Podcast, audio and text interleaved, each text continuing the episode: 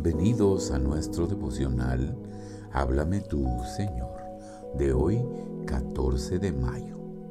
Santiago capítulo 1, verso 12 dice, Bienaventurado el hombre que persevera bajo la prueba, porque una vez que ha sido aprobado, recibirá la corona de la vida que el Señor ha prometido a los que le aman.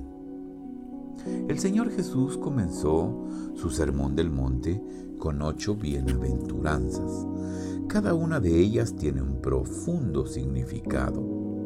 También en otros lugares de la Biblia se habla de personas bienaventuradas.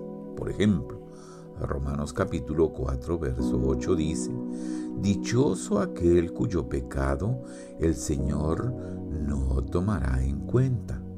Lucas 11:28 también dice, Dichosos los que oyen la palabra de Dios y la guardan. Pero la bienaventuranza de hoy tiene otro tono. Bienaventurado el hombre que persevera bajo la prueba. Dichoso o bienaventurado y prueba parecen que no tienen nada que ver el uno con el otro. El énfasis debemos colocarlo en el sufrir o perseverar y aprobarlo. La aflicción y la tentación, no importa de qué lado vienen, no parecen ser bienaventuranzas. Muchas veces los amargos sufrimientos son soportados y victoriosamente superados.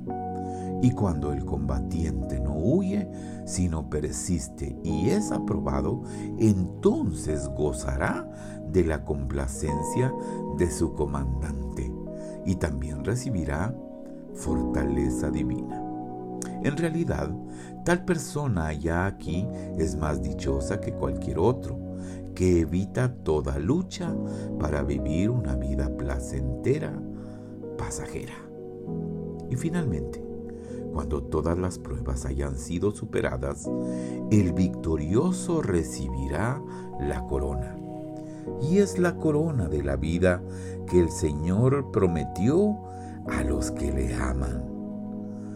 Como mendigo llego ante el trono de mi Dios y le pido el regalo de la gracia, la corona del vencedor.